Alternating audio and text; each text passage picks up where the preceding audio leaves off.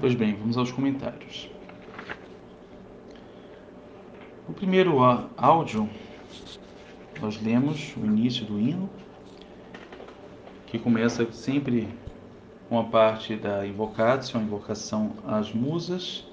Em seguida, tivemos uma breve descrição sobre os poderes de Afrodite e uma, um aspecto de limitação desse poder é descrito em seguida. Ou seja, três divindades que Afrodite não consegue afetar com as suas ações. Primeiro, Atena, em seguida, Ártemis, já falamos sobre as duas, e agora um longo trecho sobre Hestia. Hestia, que é a primeira filha de Crono e Reia, e também a última. A primeira na ordem, na primeira ordem, na ordem ah, da geração, quando Crono era, Cronos era a, a divindade reinante, e a última, quando essa ordem, essa cronologia, ela é invertida por ação de Zeus. Zeus, em algumas ocasiões, em alguns mitos, em algumas descrições, ele mata o seu pai, em outras ele o aprisiona, o Tártaro. Mas o fato é que ele faz com que Crono, que antes estava engolindo todos os seus filhos, e Reia, por ter sido a primeira a nascer, foi também a primeira a ser engolida, ele faz com que os, eh, os seus irmãos sejam regurgitados, sejam vomitados. Quando ele faz isso, ele inverte a ordem então, ele finda com a soberania de Cronos e passa a reinar como a nova divindade reinante, o novo soberano dos deuses. E sendo na ordem de Cronos, ele era o mais jovem, por ter sido o último a nascer. Mas ele não foi engolido.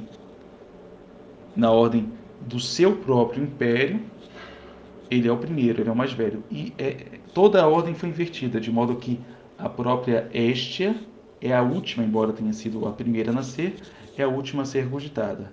E por isso é também a mais nova, a mais velha e a mais nova.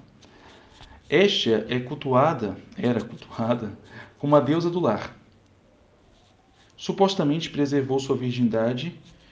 Uh, perdão, ela preservou sua virgindade, isso é sempre um fato marcante na mitologia a respeito de Estia embora supostamente tenha sido cortejada por Apolo e Poseidon, isto como é descrito aqui no poema.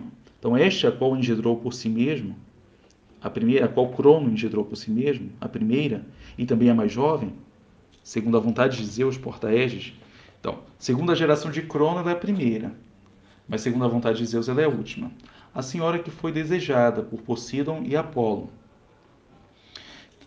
Uh, esse mito ele é ele só aparece aqui na verdade.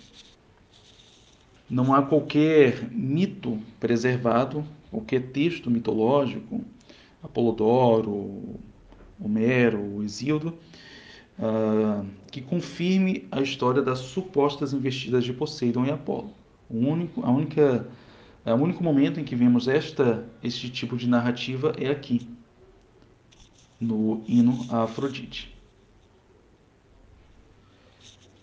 Todos, todas as divindades primeiras da, dentre os olímpicos, estas primeiras que são geradas por Crono, engolidas por ele e depois regurgitadas, elas passam por uma, um processo de segundo nascimento, que nós vemos também no mito de Dionísio, que após a morte de sua mãe, que vê Zeus ah, em sua forma divina. Dionísio é colocado na coxa de Zeus, de onde nascerá pela segunda vez. Então, essas mudanças são alegoricamente representadas por um, por um segundo nascimento. Então, certas viradas uh, drásticas na história ocorrem e esta ideia de um segundo nascimento, em geral, uh, servem para simbolizar este fato. Então, Estia, a primeira a ser devorada e a última a ser vomitada. Havia, inclusive, em alguns lugares na Grécia, o hábito de oferecer a primeira e a última libação a Estia. Libação é uma aspersão de líquido um, em honra a uma divindade. Poderia ser, inclusive, um derramar, um pouco de vinho assim, derramado de uma taça. Aquela porção cabia à divindade. E Estia, ela era a divindade uh, mais propriamente cultuada no lar. Não que outras divindades também não fossem. É muito comum que em qualquer casa uh, houvesse uma, uma espécie de altar para um pequeno sacrifício em honra de alguma divindade. Mas esta é particularmente a deusa do lar. Muito bem, como eu estava dizendo, não há qualquer uh, documento além do próprio hino que reforce esse mito de que Estia tenha sido desejada por Poseidon e Apolo. Então, uh, acredita-se que o poeta aqui tenha criado essa história a fim de prestar um tributo maior e mais original à virgindade de Estia fazendo-a rejeitar os dois maiores deuses após Zeus. Na verdade, apenas Zeus aparece em mitos como pretendente de Estia, mas aqui ele age como guardião de sua pureza. A linguagem dos hinos, em geral, é muito elogiosa às divindades. Mesmo quando está falando de uma divindade, as outras também são elogiadas. Então, Zeus aqui, uh, ele se este fato, este mito a respeito de sua investida contra, com, com, em relação a este, houvesse sido declarada aqui, isto reduziria, porque ela é admirada justamente por sua virgindade. E qualquer tentativa de romper isso produziria uma imagem negativa daquele que tentou. Pois bem, a tradição a respeito, ah, perdão, a tradição a respeito da virgindade de Estia é corroborada pelo fato de que as sacerdotisas de sua correspondente romana, a Vesta, as Vestais, mantinham-se castas durante todo o período de serviço no templo. Então, para prestar serviço no templo de Vesta, as sacerdotisas deveriam obrigatoriamente é, ser virgens. De outro modo, não é possível a sua presença ali uh, seria uma profanação.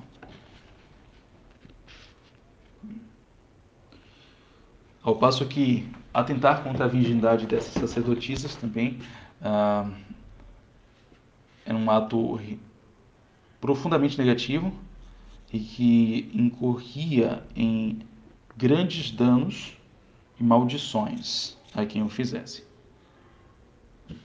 Pois bem,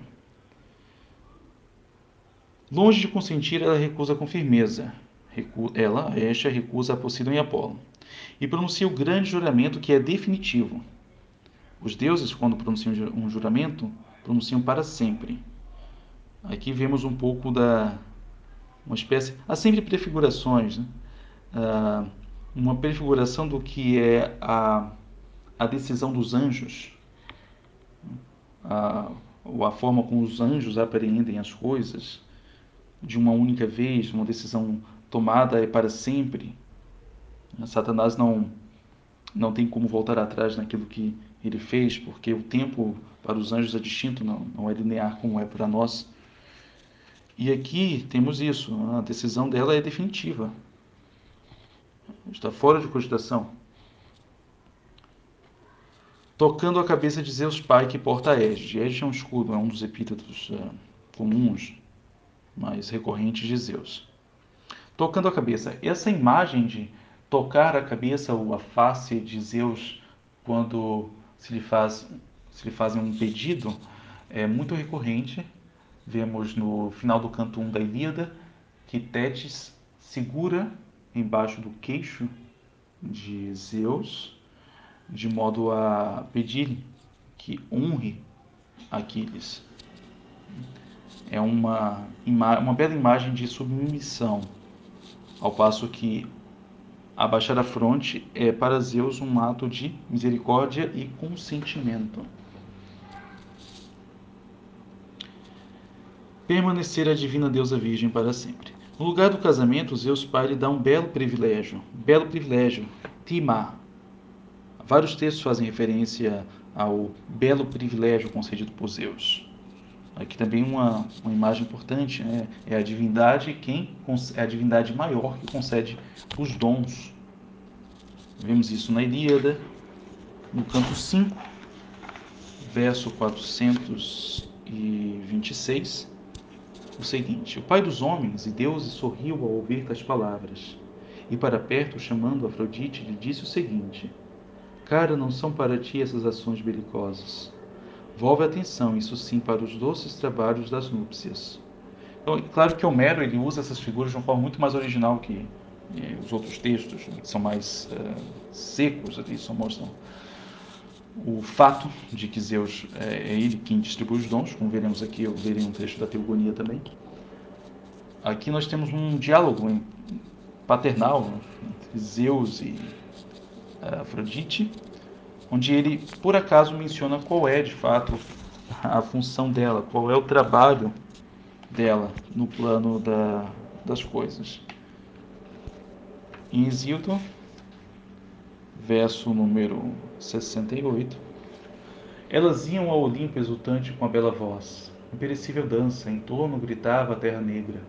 Ao nearem dos pés amável ruído erguia-se, ao irem a seu pai, ele reina no céu tendo consigo o trovão e o raio flamante. Venceu no poder o Pai Crono e os imortais, bem distribuiu, indicou cada honra. Distribuiu, indicou cada honra aos imortais. Ou seja, cada dom, cada poder, cada capacidade especial que uma divindade tem é concedida por Zeus. Então, outros hinos também fazem referência a isso, mas eu não vou, vou ler o trecho deles, nós leremos no momento adequado, ah, quando um dom específico de alguma divindade é mencionado, isso é, é mencionado também o fato de que quem concede esse, essa timar, esse belo privilégio, é Zeus. Muito bem. Ela se fixa no centro da casa, ela Estia, porque é um altar no centro da casa para Deus do lar, para ir tomar posse das gordas oferendas. As gordas oferendas. Os deuses recebiam a melhor parte das oferendas no fogo do altar. A gordura, a melhor parte da carne. Em todos os templos dos deuses ela é honrada e é junto dos mortais objeto de veneração. Aqui, uma dupla natureza da veneração a Estia. Ela é venerada tanto no templo dos deuses imortais, como junto dos mortais. Ela é honrada na casa dos homens mortais e no templo, nos templos dos deuses imortais. Então há uma espécie de hino, é quase como se tivéssemos um, um hino a Estia aqui dentro do hino a Afrodite. Né? Ah, muito belo, inclusive, em honra a esse seu caráter virginal. Pois bem, esses corações ela, agora Afrodite, não pode persuadir ou seduzir, mas nenhum outro, nem Deus, esses no caso, Atena, Estia e Artemis, esses corações, esses três corações, Afrodite não pode persuadir. Mas nenhum outro, nem deuses bem-aventurados, nem homens mortais podem escapar a Afrodite. Ela conduz até mesmo a razão de Zeus. Ou seja, o poder de Afrodite não apenas abrange tudo, como também anula os limites entre os mortais e imortais. E é isto, e não o amor em si, o amor entre o mortal e a imortal, que causa vergonha entre as divindades. É essa ruptura da ordem natural das coisas. Uma coisa seria se Zeus em, com sua vontade, eh, exercesse o seu poder para conquistar alguma mortal. Mas ele também é afetado. Inclusive, as divindades, quando se apaixonam por alguma, alguma, algum mortal, homem ou mulher, eles são mais afetados, eles se mostram muito mais envolvidos do que os próprios mortais. Então, ela conduz até mesmo a razão de Zeus, ela que pega a razão de Zeus e conduz segundo a sua vontade, que se compraz em Zeus, agora um pequeno elogio a Zeus, uh, que se compraz em lançar o raio, ele que é o maior, que tem na partilha a maior parte das honras, mesmo esse espírito sábio, quando ela quer, ela, Afrodite, ela engana, fazendo facilmente unir-se às mulheres mortais, e esquecer-se de Hera, agora um elogio a Hera, sua esposa e irmã, ela que é a mais bela dentre as deusas imortais, o astuto Crono, mesmo a menção a Crono é elogiosa, percebam, a Crono às vezes é o, o terrível, porque uh, ele engolia seus filhos. Não nada muito virtuoso. Mas aquele é o astuto. A engendrou a mais gloriosa, era. Junto com Reia. Reia é a mulher de Cronos, digamos assim, a, a deusa da fertilidade, mais recorrente com, esse, com essa função do que Artemis, filha de Urano e Gaia uma das titânides.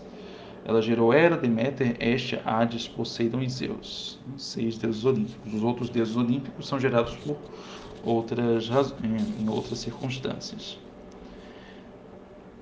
De beleza venerável, Hera. A ela Zeus desígnios eternos, desígnios eternos, porque é Zeus quem eternamente decide o destino dos homens mortais. Fez sua esposa virtuosa e respeitável era ela, ela é descrita muitas vezes como terrível, a, a ciumenta, implacável, mas aqui ela é virtuosa e respeitável. Pois muito bem, espero que tenha sido proveitoso a todos. Uma boa noite, bons estudos. Não deixem de ler o livro uh, físico